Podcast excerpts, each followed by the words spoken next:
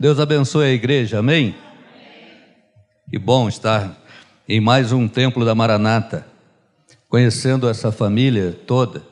Eu me converti na Maranata em 75, 1975, quase ninguém aqui era nascido, na ABI, uma quarta-feira à noite. Naquela época, o melhor lugar para marcar encontro era quarta-feira à noite ali na ABI, porque tinha um culto da Maranata.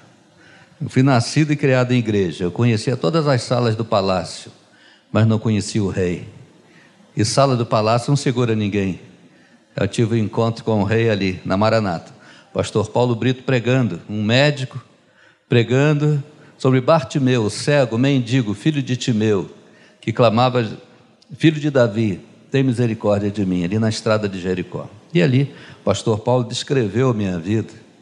E eu falei, alguém contou para ele, né? E quando ele fez apelo, ele disse: Você, Bartimeu, está aqui, quer voltar a ver como você via no passado? Vem aqui à frente. Eu fui o primeiro a chegar lá na frente. Eu me lembro que o pastor Bonfim, o pastor Daniel Bonfim, ficava ali recebendo os novos convertidos e, e orando. Eu nunca fui de perder a oportunidade. Eu não sei quantas pessoas foram à frente, mas uma coisa eu não esqueço: eu fui o primeiro. Eu saí correndo, distribuindo, de, é, derrubando a Bíblia de todo mundo. Todo mundo estava com a Bíblia assim no colo, mas eu saí depressa, me ajoelhei lá na frente. E o tablado da ABI era muito bem encerado, aquela tábua corrida lisa.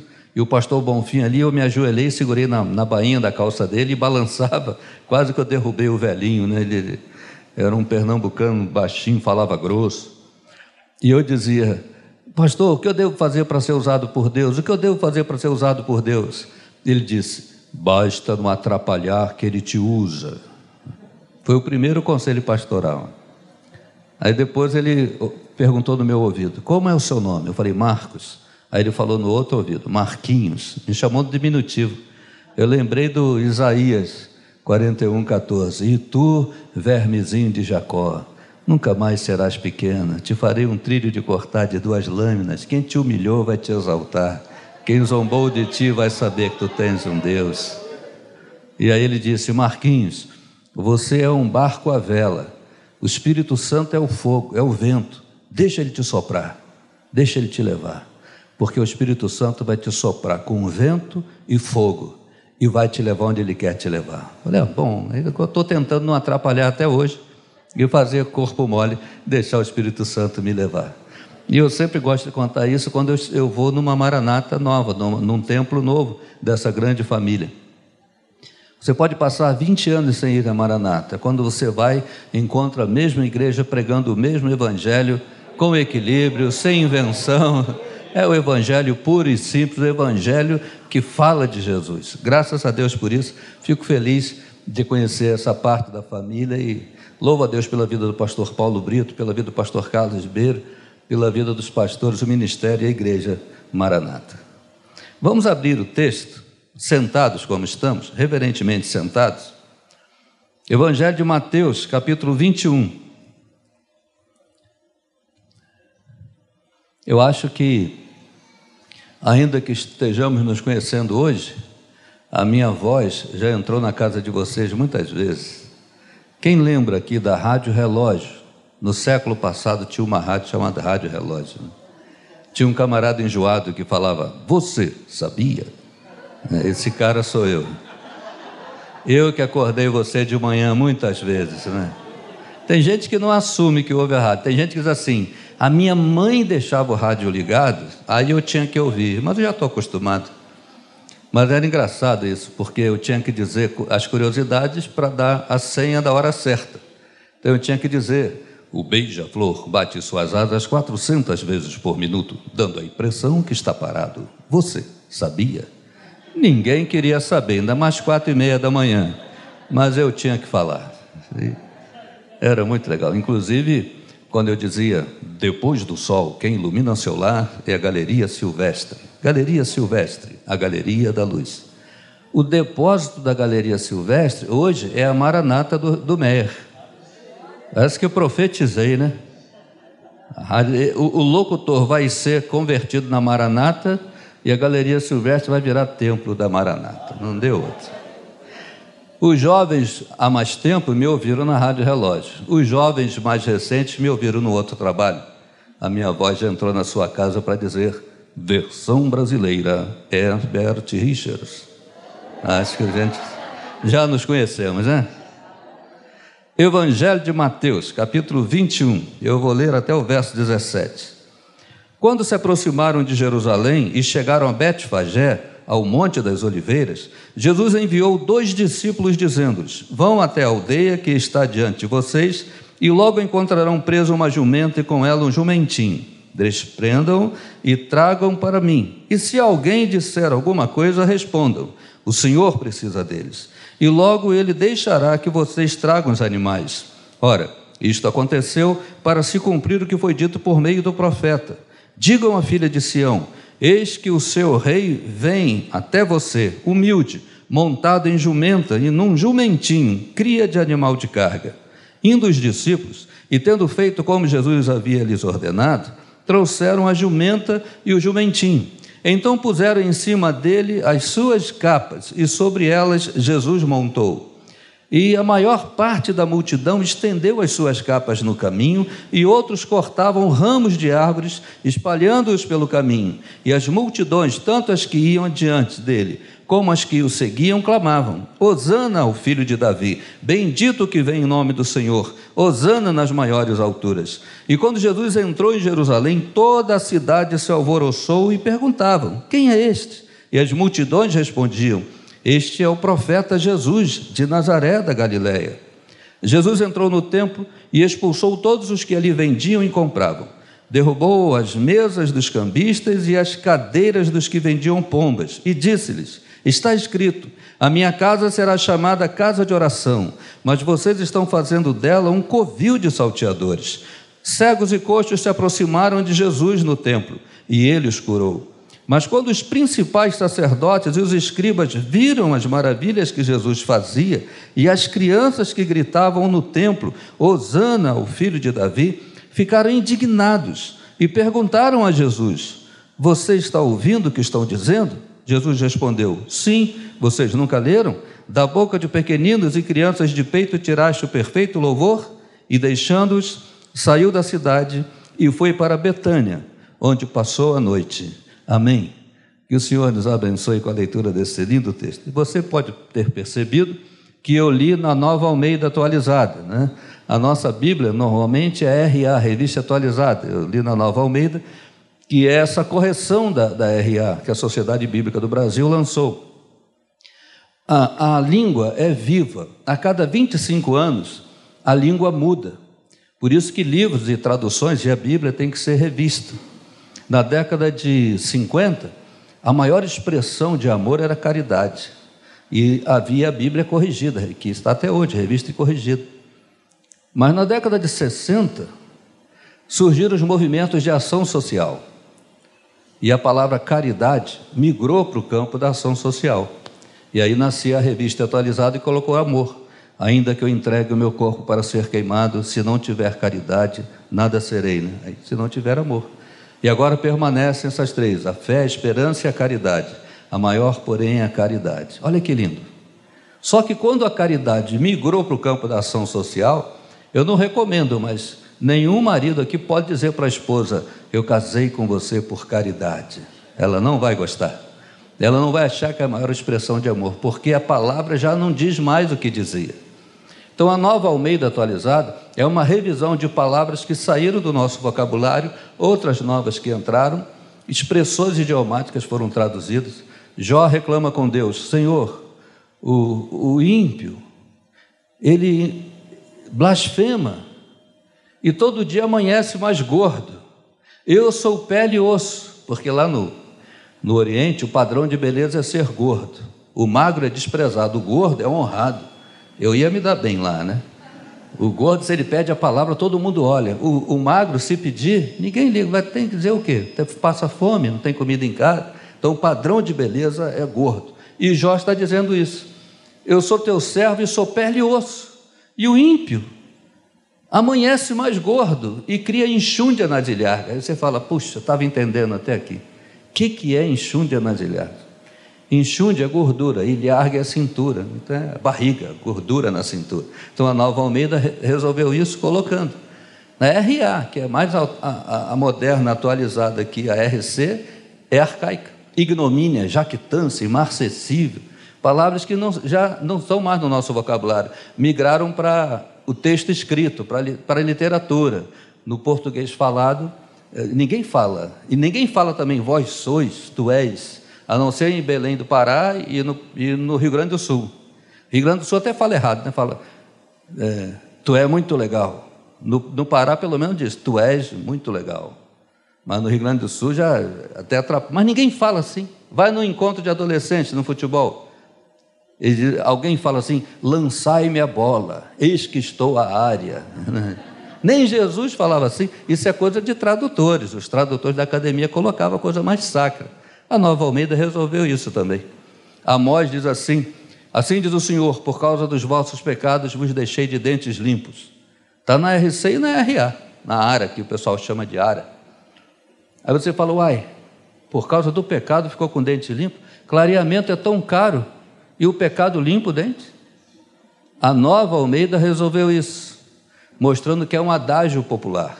É como alguém chega na casa do outro meio-dia e fala, amigo, você tem alguma coisa para comer? Eu ainda não comi nada, eu ainda estou de dentes limpos, não entrou nada nessa boca ainda. Amós era boiadeiro, por isso que ele usava expressões, ele não tinha estudo, não tinha recurso. Ele diz: Eu não sou profeta, nem filho de profeta, não tenho parente profeta, nem sei por que Deus me chamou, porque eu sou boieiro e cato sicômoros, nem estudo eu tenho, mas Deus me chamou, eu vou abrir a minha boca e vou falar. Então ele fala com aquela, aquela linguagem rude. Ele diz: Assim diz o Senhor, por causa dos vossos pecados, vos deixei de dentes limpos. Não teve colheita, não teve comida. Aí fala, arrepende-te e a terra vai produzir. É mais ou menos como o pastor falou, né? Seja fiel no teu dízimo e a tua terra vai produzir. Não tem teologia que explique o dízimo, porque é milagre. Você experimenta, você não explica. Você fala, não sei o que foi, mas eu sei que foi que eu fui fiel e a minha vida mudou. Não é isso? Vamos orar, Pai querido. Muito obrigado pela tua palavra que foi lida mais uma vez. E agora que abrimos o teu livro, pedimos que tu abras o nosso coração, nossa mente e nos faça entender a tua vontade e ouvir a tua voz. Em nome de Jesus. Amém. Esse dia, oito dias antes da Páscoa, é um domingo.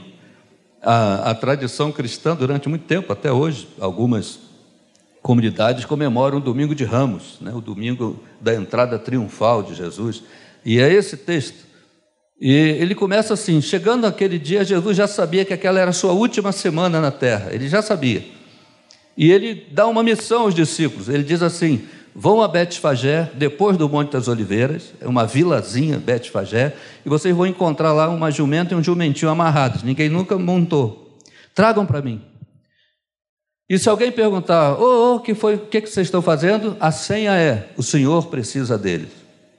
Tá bom. Eles foram lá desamarrar o jumentinho, o dono, claro, opa, quem está mexendo aí? E eles responderam: o senhor precisa deles. E o dono, ah, tá bom, pode ir. Era uma senha, Jesus já fazia isso muito. Senhas. A igreja primitiva tinha isso, até no momento quando ela era perseguida. Por exemplo, na ceia, nessa mesma semana, dessa última semana de Jesus, ele celebra a ceia na quinta-feira.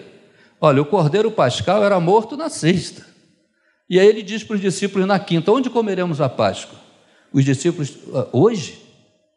É amanhã? Ele falou: Não, entrem na cidade e vocês vão ver um homem carregando um cântaro. Não falem nada, só sigam esse homem. Onde ele entrar, vocês entram. E aí pergunte onde vai ser a Páscoa, ele vai dizer. Porque homens não carregavam cântaros, era coisa das mulheres. A senha é: aquele amigo que eu combinei vai entrar carregando um cântaro, os discípulos vão ver Onde vai ser a Páscoa? Aqui em cima, o cenáculo já está arrumado, a comida já está na mesa.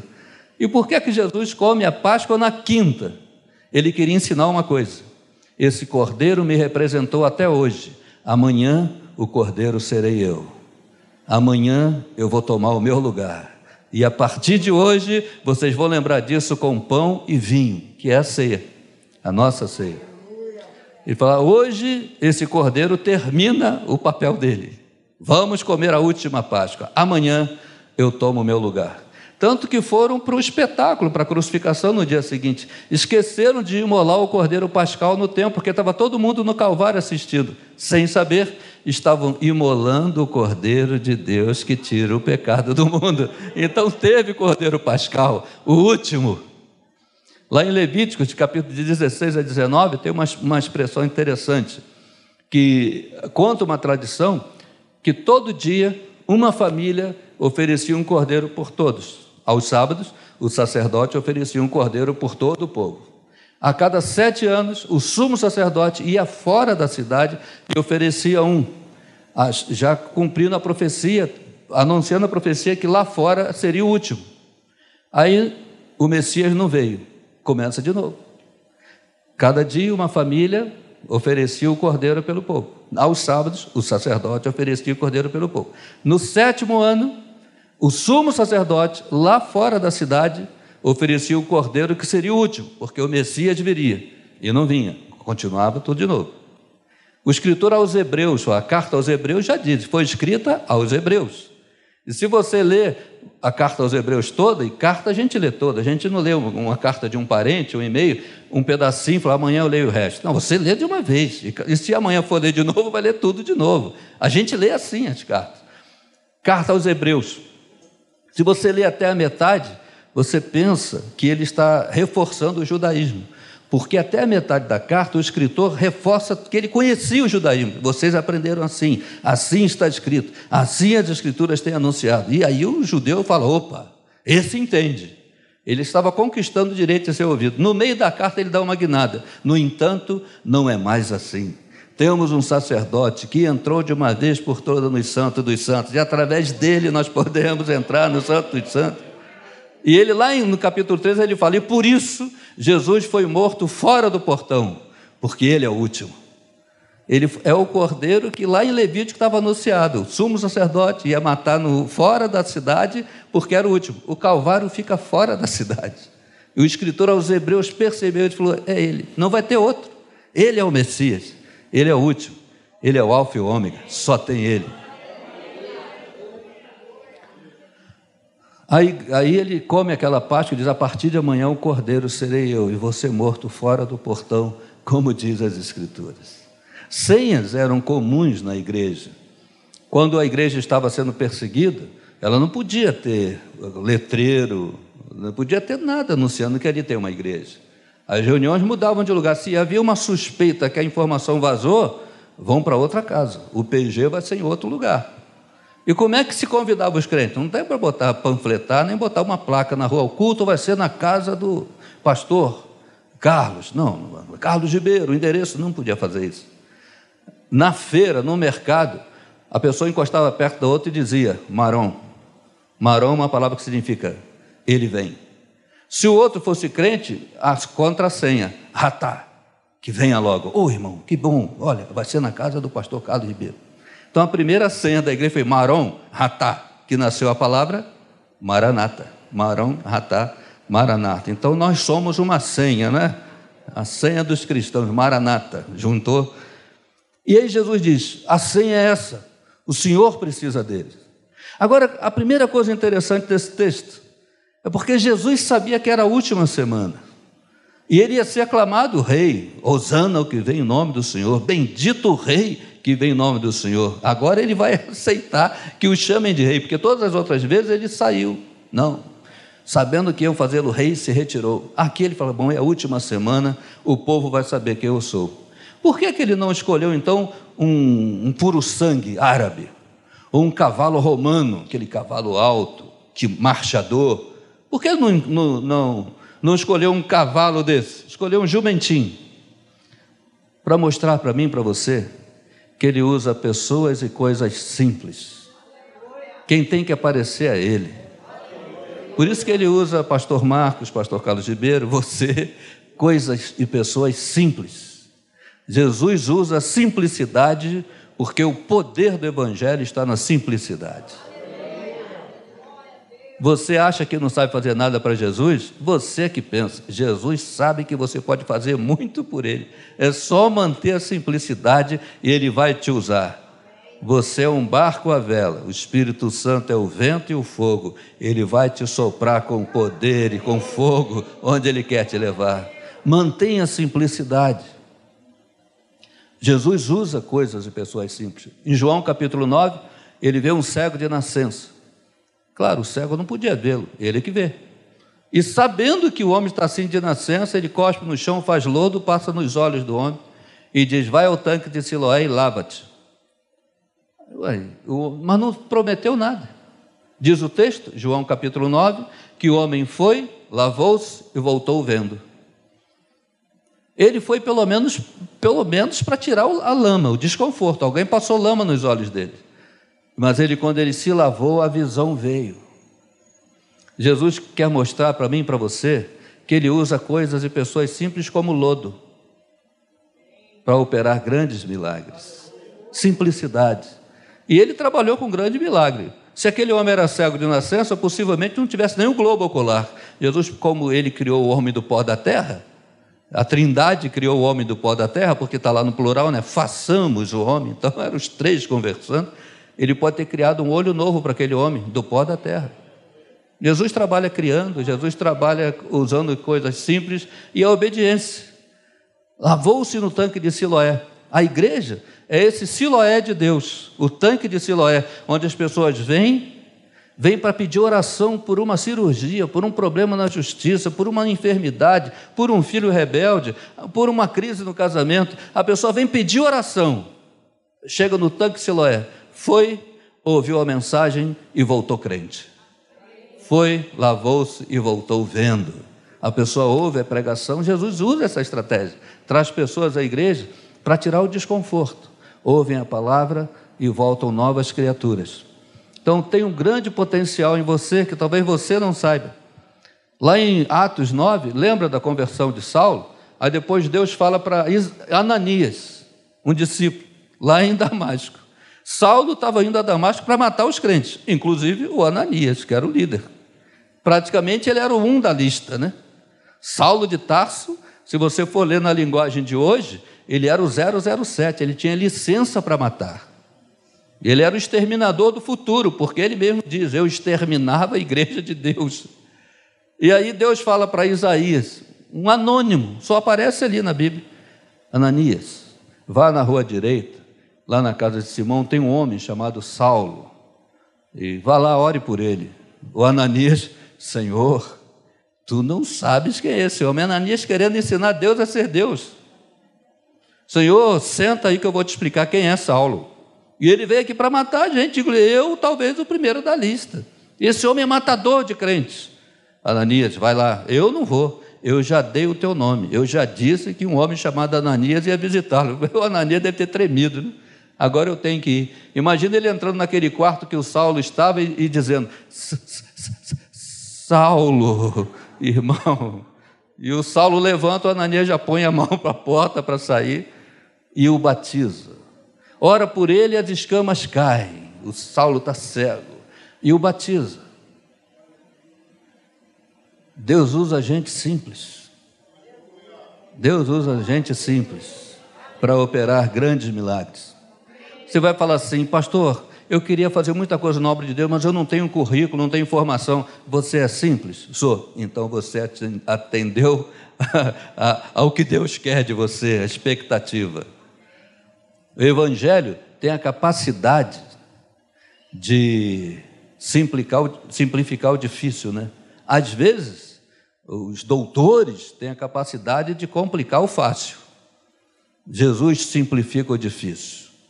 Então, a primeira coisa que eu queria que você aprendesse nesse domingo, lembrasse, refrescasse a sua memória é: o Senhor precisa dele, o Senhor precisa dela, o Senhor precisa de você. Na simplicidade, o milagre acontece. Segundo lugar que você aprende nesse texto é que quando ele entra na cidade, o primeiro lugar que ele vai, a partir do verso 12, ele entrou no templo e expulsou todos os que ali vendiam e compravam, derrubou as mesas dos cambistas e as cadeiras dos que vendiam pombas, e disse-lhes: Está escrito, a minha casa será chamada casa de oração, mas vocês estão fazendo dela um covil de salteadores. Cegos e coxos se aproximaram de Jesus no templo e eles curou. Ele vai direto para o templo. E ele vê aquele comércio no templo, ele sai derrubando tudo. Ele faz um azorrague. Diz o texto até que, que os outros evangelistas que ele foi no outro dia. Mas ali, pode ser que ele tenha voltado, mas ele tece um azorrague. Então levou um tempo para. Opa! Levou um tempo para ele tomar uma decisão. Não foi de cabeça quente. Ele foi olhando, mas ele, aquilo foi incomodando. Agora, por que é que tinha comércio? Porque tinha quem comprava. O culto já era um culto, um culto de pacote, um culto pronto. As pessoas não criavam mais um animal, um filhote, quando nascia lá na cria, esse é do Senhor, esse está separado, eu vou alimentar a melhor água, a melhor ração, quando ele ficar cevado, eu vou entregar ao Senhor, esse é de Deus. A primeira colheita. Não, as pessoas já diziam assim: eu vou no templo, o que tiver em promoção eu compro lá e pago, me acerto com Deus. O culto já era um culto frio. As pessoas diziam que tinha lá só, é um cordeiro, se for uma coisa simples, é uma pombinha. Já tinha quem vendia pomba, quem vendia ovelhas. E o cara chegava e falava assim: olha, o que está em promoção hoje? Ah, hoje tenho ovelha em promoção. Não, hoje tem pombinha. Então me dá o que está pronto e, e oferece lá. Não tinha mais devoção no culto. Não tinha mais culto tinha negociata, barganha, as pessoas queriam aplacar Deus para depois fazer suas safadezas, seus, seus comércios ilegais na rua, balanças enganosas. Então iam para comprar o que estava pronto. Comprava até animal cego, porque não tinha como experimentar. Esse animal está doente? Não sei. Está manco? Não sei. É, não sabe se era cego, manco e doente. Oferecia qualquer coisa para Deus. Oferecia o que, o que tinha no bolso. Ah, dá para comprar isso, o que eu tenho aqui dá para comprar isso. Não tinha fidelidade na oferta não tinha fidelidade no dízimo, não tinha culto. Olha, se você continuar lendo o texto, o texto que eu não li, a partir do verso 18, diz que no dia seguinte ele teve fome e procurou numa figueira. O Evangelho de Marcos, contando essa mesma história, capítulo 11, diz que não era tempo de figos, e Jesus sabia que não era tempo de figos, mas viu uma figueira cheia de folha, ele meteu a mão, procurou, não achou figos, não era tempo, não ia achar. E Jesus amaldiçoou a figueira e ela secou. O que, que ele quer ensinar para a gente sobre isso? As figueiras em Israel, quando não é tempo de figo, todas ficam secas. Quando chega o tempo, primeiro vem as folhas para cobrir o fruto. Aí depois nasce o figo já debaixo da sombra da copa das, flores, das folhas. A natureza é inteligente. Aquela figueira era a única com folhas. Não era tempo, era para estar tá seca igual as outras. Ela estava fingindo que tinha. Jesus amaldiçoou a disfarçatez amaldiçoou o marketing falso, é fingir ser o que não se é, é querer ser para os outros que você não é para Deus. Essa gente do culto pronto, o que tiver barato lá eu compro na hora, mas não teve devolução, não trouxe de casa, não separou antes. Esse é de Deus. Primeiro para Deus. Eu vou separar essa parte para Deus, não me pertence, é de Deus. Quando a fidelidade não existe, não existe milagre. O que sobra é uma figueira que seca, a coisa vai de mal a pior, um abismo chama outro abismo. Aliás, o pastor falou muito bem sobre a oferta aqui, e que bom que não tinha visitante para falar também, mas ele falou com tanta leveza que o visitante gostaria de, de ouvir. Veja bem, se só tivesse oferta, já tinha culto. O primeiro culto foi oferta. Deus chamou Caim e Abel e disse: tragam oferta. E quem dirigiu o culto foi Deus. O primeiro culto não teve pregação, não teve louvor, teve ofertas. Se viéssemos todos aqui para trazer oferta e for embora para casa, teve culto. Você entregou a Deus o que ele deixou para você guardar para ele. E você, Senhor, é teu, toma. Um pastor, 86 anos, amigo meu, tá, tadinho, agora está com Covid, eu, eu estou tentando cuidar dele. E ele ensinou uma coisa interessante. Eu estava no gabinete com ele uma época, quando ele estava na atividade, e veio um casal com uma lista do orçamento, que eles não estavam conseguindo dar o dízimo. E, ele, e eles eram crentes, claro, eles foram procurar o pastor pedir ajuda. Falou: Olha, pastor, nós não estamos conseguindo ser fiéis no dízimo, mas olha só, quanto eu recebo e quanto eu gasto, a entrada e a despesa, está vendo? Aí, quando chega aqui no final, as contas, contas, contas, chega aqui no final, essa coluna acaba, e aqui continua, e no fim o dízimo, não chega no dízimo. A coluna da direita, a da esquerda acaba antes, a outra continua. Então, o salário acaba no meio, não chega no dízimo. ore por nós. Aí o pastor só, eu vou orar, mas deixa eu dizer uma coisa: a lista está invertida. Vira, ela estava de cabeça para baixo. Se você tirar primeiro o dízimo, a coluna vão andar junto até embaixo. Estava invertida. Primeiro o dízimo, aí vai dar. Cinco pães e dois peixinhos é pouca coisa na sua mão. Na mão de Jesus, alimenta cinco mil, fora mulheres e crianças. Tem multiplicação. E aqui, quando Jesus expulsa aqueles que têm um culto de aparência, quando chegar lá eu compro, cegos e coxos vêm a ele e ele curou. O milagre acontece. Quando o culto verdadeiro é implantado, o milagre acontece. Quando eu deixo de fingir ser alguma coisa, quando eu sou para os outros o que eu sou para Deus, a minha vida opera milagre. Cegos e coxos, gente que não conseguia se enxergar na vida, gente que não conseguia se posicionar na vida, ouvem a palavra, uma palavra que sai da boca da gente e é, aquilo encaixa.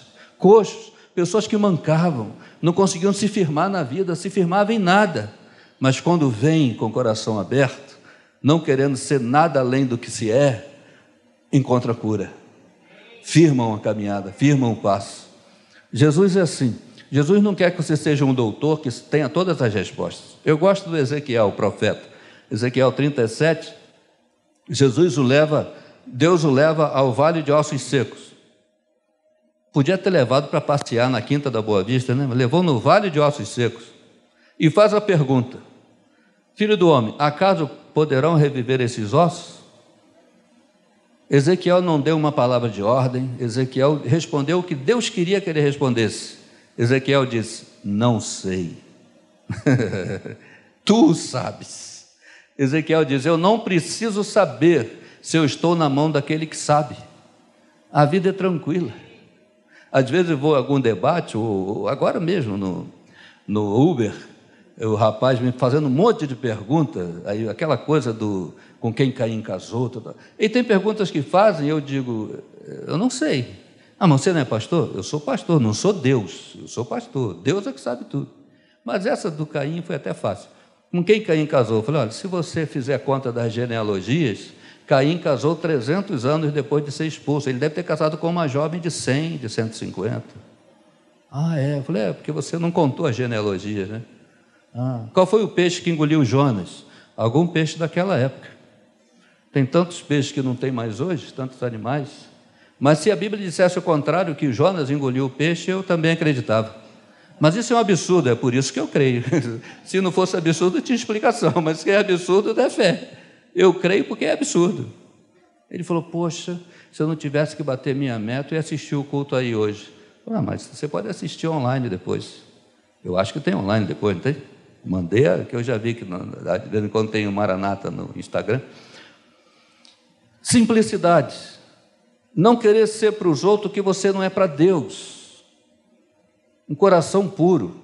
E em último lugar, chegam os teólogos, chegam ali os doutores da lei, e ficam indignados com as maravilhas. Jesus não estava pecando, Jesus não estava errando, estava operando maravilhas, e eles ficam indignados com a maravilha.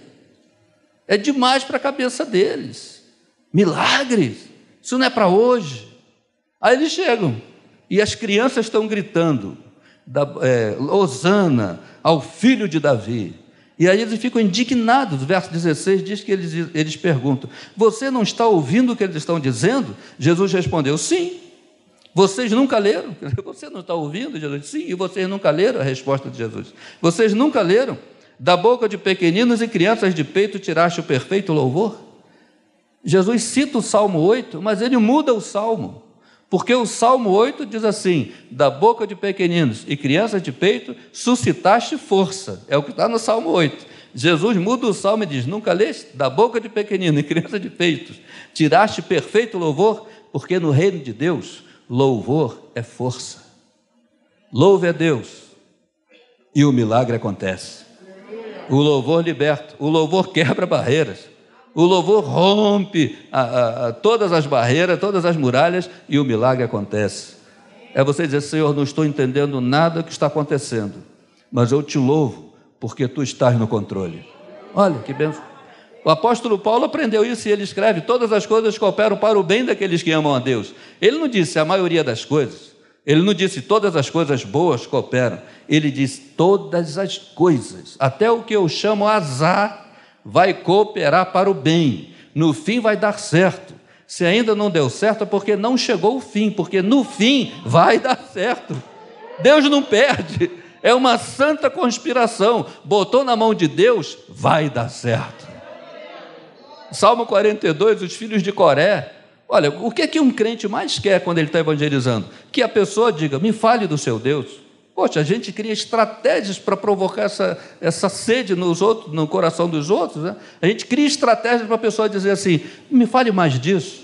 Os filhos de Coré estão fugindo de responder essa pergunta. Eles dizem assim: porque os nossos inimigos nos afrontam, nos afrontam e nos ofendem, perguntando: o teu Deus onde está? Aquilo que todo mundo quer responder, eles estavam fugindo de responder. Alguma coisa aconteceu na vida daqueles moços que eles não tinham a resposta e eles fugiam de ter que responder.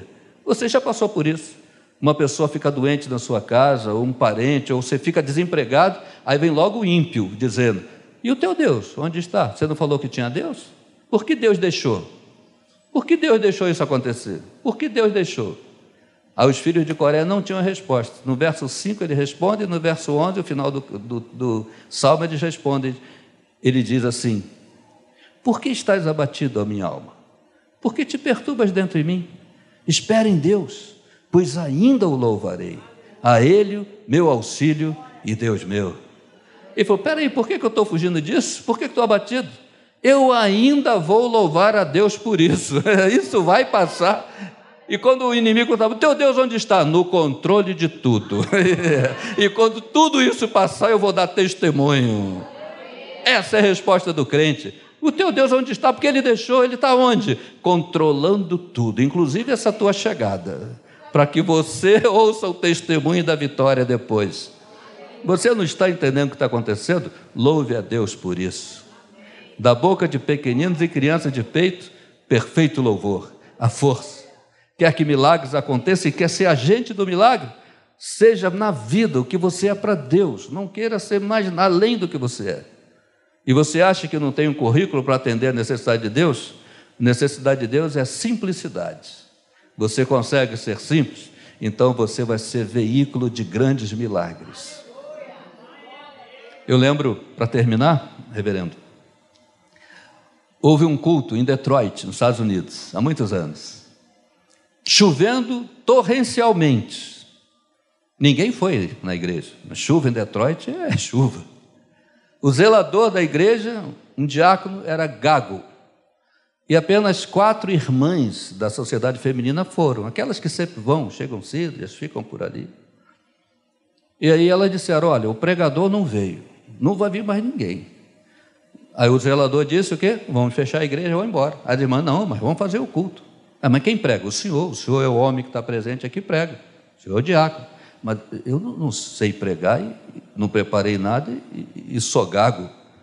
Não, mas leia um texto, a gente ora e vamos embora. Canta o hino e vamos embora. No que estão decidindo, entra um bêbado e senta no último banco. O bêbado não entrou para ir para o culto, ele entrou para fugir da chuva. Estava chovendo lá fora, está encharcado, tem um lugar seco, vou sentar aqui até a chuva passar, bêbado. E o, o, o zelador, o diácono, abriu a Bíblia e disse: Bom, fala, Senhor, que o teu servo ouve. Por azar dele, né, caiu em genealogia, lá de números.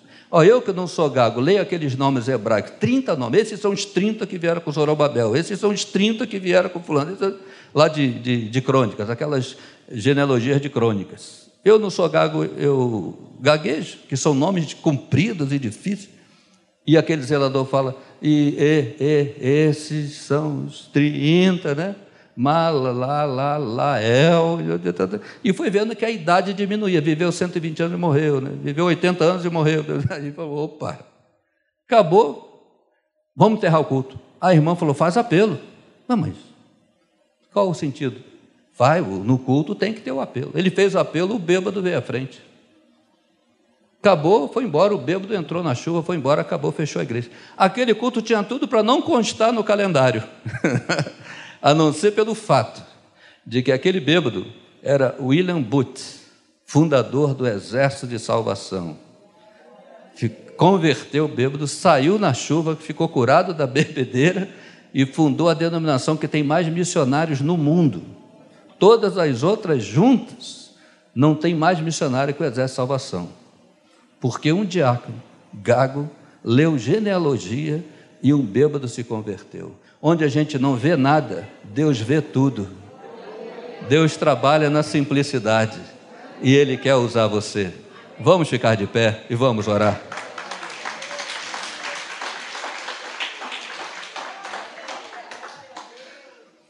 Uma mulher se converteu há muito tempo e ela estava grávida e ela era do candomblé. E ela foi visitar a igreja da cunhada e foi aquela coisa de se livrar, a cunhada todo dia convidar, vão na igreja, vão na igreja, está tendo culto. Ela, um dia ela foi e se converteu. Parece que foi, foi tirar o incômodo, né? Vou para a cunhada não me convidar mais. Foi, lavou-se e voltou vendo. Chegou em casa e falou: Mãe, eu sou crente agora, aceitei Jesus. A mãe: Não, não, você é do candomblé, você é mãe de santo, você dirige o terreiro. Não, mãe, eu não volto lá. E a senhora assumiu, a mãe teve que reassumir o centro.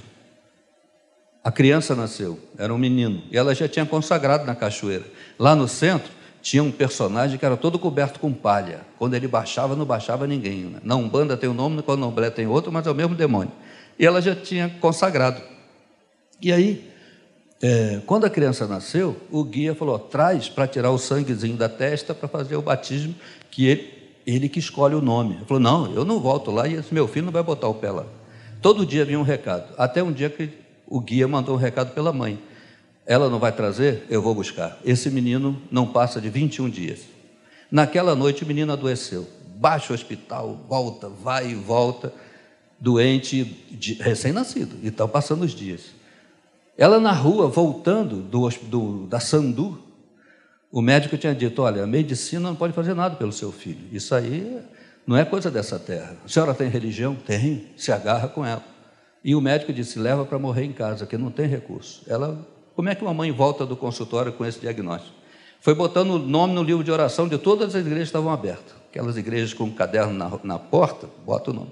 Uma mulher ouviu a história e falou: Dona, eu não tenho nada com a sua vida, mas eu ouvi sua história. A senhora acredita em oração? Acredito. Vai aqui nessa rua, tem um homem que faz oração. Aonde é? Eu não sei a casa, mas é nessa rua. Uma rua com cinco quarteirões. Ela foi Mãe acha o endereço. A mulher foi de casa em casa perguntando onde que fazia oração. Aquele desenho animado procurando Nemo leva duas horas, né? porque é o pai procurando. Se fosse a mãe, é quatro minutos. Que mãe acha? Até Jesus, Marcos 7, entrou numa casa, queria que ninguém soubesse. No entanto, não pôde ocultar-se, porque uma mulher, cuja filhinha estava possessa de espírito imundo, tendo ouvido a respeito dele, achou a casa e suplicou que expelisse sua filha o demônio. Mãe acha. E aquela mulher foi de porta em porta até que achou a casa do homem. Lê palavrão para todo lado. Não é que não, vai procurar uma roupa para lavar, leva essa criança para casa, até que achou a casa. E o homem não sabia nem ler, a esposa que lia a Bíblia para ele. Mas ele não conseguia passar para o texto seguinte se não entendesse o anterior. Ela contou essa história para ele ele disse: Irmã, eu, eu não sou Deus. Se a medicina diz que vai te dar, Deus vai te dar outros filhos, né? Vamos orar esse morre, mas vem outro. Ela disse: Não, pode dar outro, mas eu quero esse também. Ele, mas eu não sou Deus. Falou, mas você fala com ele? Falo. Então, eu só quero que o senhor fale com ele. Um homem que não sabia ler. A esposa que lia a Bíblia para ele. Ele falou, ele falou, irmã, foi coincidência. Jesus, coincidência, a senhora vir aqui. Porque a Marieta leu Tiago. E eu não entendi, não estou conseguindo sair de Tiago. Está alguém enfermo? Faça oração. E a oração da fé e a unção com óleo salvará o enfermo, se tiver cometido o pecado, serão perdoados. Irmã, eu não entendi isso. Minha igreja não pratica unção com óleo, eu nunca fiz isso. Mas no último recurso, a senhora deixa ungir seu filho? Ela falou, claro, está na Bíblia, tá, eu quero, nova convertido. Ele colocou uma fronha de travesseiro, a esposa colocou, botou o neném ali, um menino, foi na, na dispensa, pegou uma lata de azeite beira alta. Não pegou nem a que estava usando, pegou uma zero quilômetro. Ele disse: vai fazer, vou fazer direito. Abriu a lata. Falta de prática, nunca ungiu ninguém. Derramou a lata toda no menino. Ele não ungiu o menino, ele untou o menino. E levantou o menino e fez uma oração: Jesus, eu nunca fiz isso. Se for pecado, me perdoe. Mas olha, Assim como esse azeite encharcou esse menino, encharca ele do teu espírito. O azeite é símbolo do teu espírito. Encharca do teu espírito e cura ele. E ele fez uma oração que eu nunca vi ninguém fazendo. Ele disse assim: Olha a ousadia da simplicidade. Jesus, põe uma gota do teu sangue no sangue desse menino e cura ele, em nome de Jesus. Se Deus fosse teólogo, Deus ia dizer assim: Já orou errado, não vou ouvir. Mas Deus não é teólogo, Deus é Deus. Deus é aquele que diz: Eu entendi o que você quis dizer. Deus diz: Eu entendi o que você quis dizer. Em nome de Jesus, amém, amém. Vai, vai irmã, pode ir, amém. Teu filho está curado. Pode levar a fralda. A mulher botou a mão entre as pernas da criança, com medo de escorregar e cair na rua, né? Um banhado de azeite. E ele olhou na janela e falou: Satanás, vem buscar, se você pode. A mulher foi embora, com aquela criança escorregando pelo meio da rua, abraçada. Quando ela botou o pé em casa, a mãe, a mãe, disse assim: Filha, eu fiz as contas e estou acompanhando. Os 21 dias acabam amanhã. Salva teu filho. Leva o teu filho hoje. Leva o teu filho para o centro e salva a vida dele. Ela disse: Agora que eu não levo o meu, que esse menino está ungido. E não levou. Ó, oh, gente, no outro dia completou os 21 dias. Passaram 21 semanas, 21 meses, 21 anos, 31, 41, 51, 61, 62. E o menino está aqui pregando o Evangelho.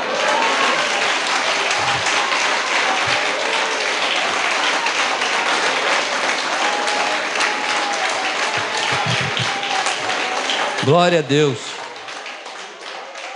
Porque uma mulher nova convertida, na simplicidade, e um homem que nem sabia ler, da simplicidade da fé, Deus operou grande milagre. Deus trabalha na simplicidade.